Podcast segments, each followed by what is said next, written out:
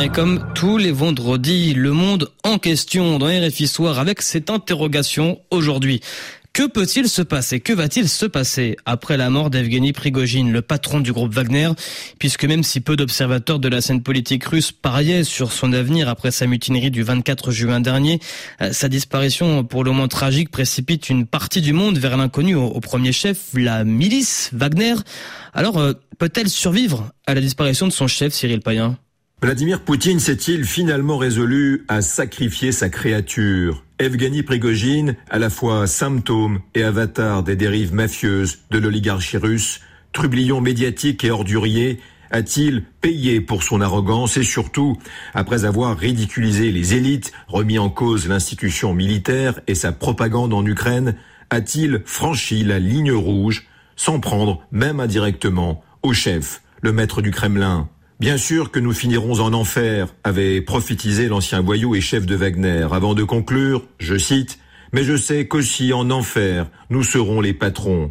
Justement, Prigogine incarnait parfaitement l'ADN Wagner, alliage inédit de mercenariat d'État, de dissimulation, de mystère, mais aussi et surtout d'extrême violence, d'impunité et de prédation, sans oublier l'une de ses marques de fabrique, la guerre informationnelle ou comment, bien avant les autres, il a su, à peu de frais, propager un discours favorable à la Russie et hostile à ses cibles, dont la France en Afrique de l'Ouest. Bras armé de l'influence russe, Prigogine s'est sans doute cru électron libre dans un monde conçu et défini par Vladimir Poutine.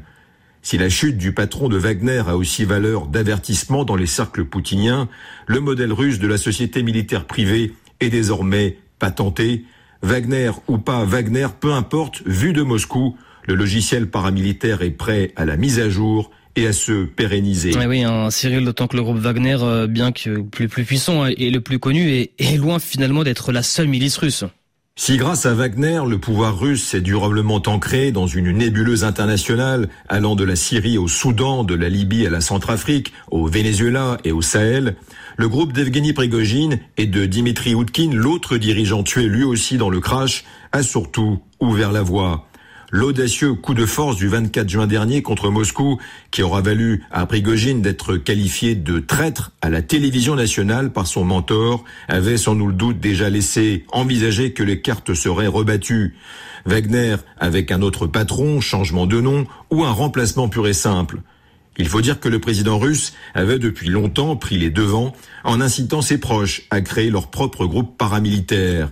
Plusieurs dizaines de milices ont ainsi été fondées ces dernières années, telles que Enot, Patriot ou Convoy, appartenant à des personnalités aussi variées que le patron du géant Gazprom ou de Sergei Shoigu, ministre de la Défense et bête noire de Prigogine. Mmh. Le monde de la question avec euh, des réponses signées Cyril Payen. Merci beaucoup Cyril.